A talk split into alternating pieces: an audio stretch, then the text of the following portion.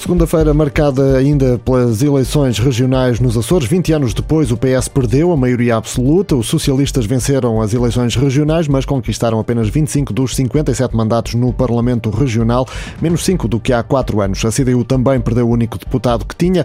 O Bloco de Esquerda elegeu dois. O PSD foi a segunda força mais votada, garantiu 21 mandatos, seguido pelo CDSPP com 3.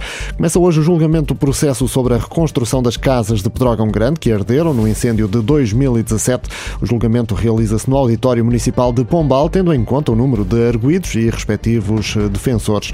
O Bloco de Esquerda vai votar contra o Orçamento do Estado para 2021, na Generalidade.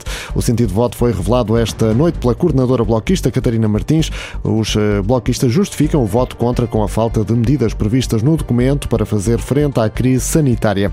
O Benfica, líder do campeonato, vai procurar manter o pleno de vitórias na Primeira Liga. Recebe hoje o Belenenses SAD. É a partida que encerra a quinta quinta jornada.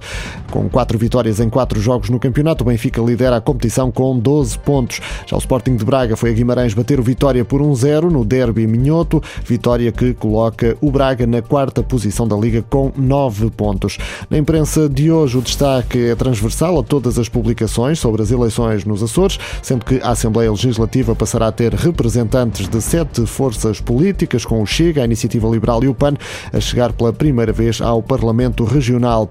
O Jornal Público destaca também que se vendeu menos um milhão de caixas de antibióticos durante a pandemia e o Jornal de Notícias revela que há uma onda de assaltos a peças de carros que valem mais do que o ouro.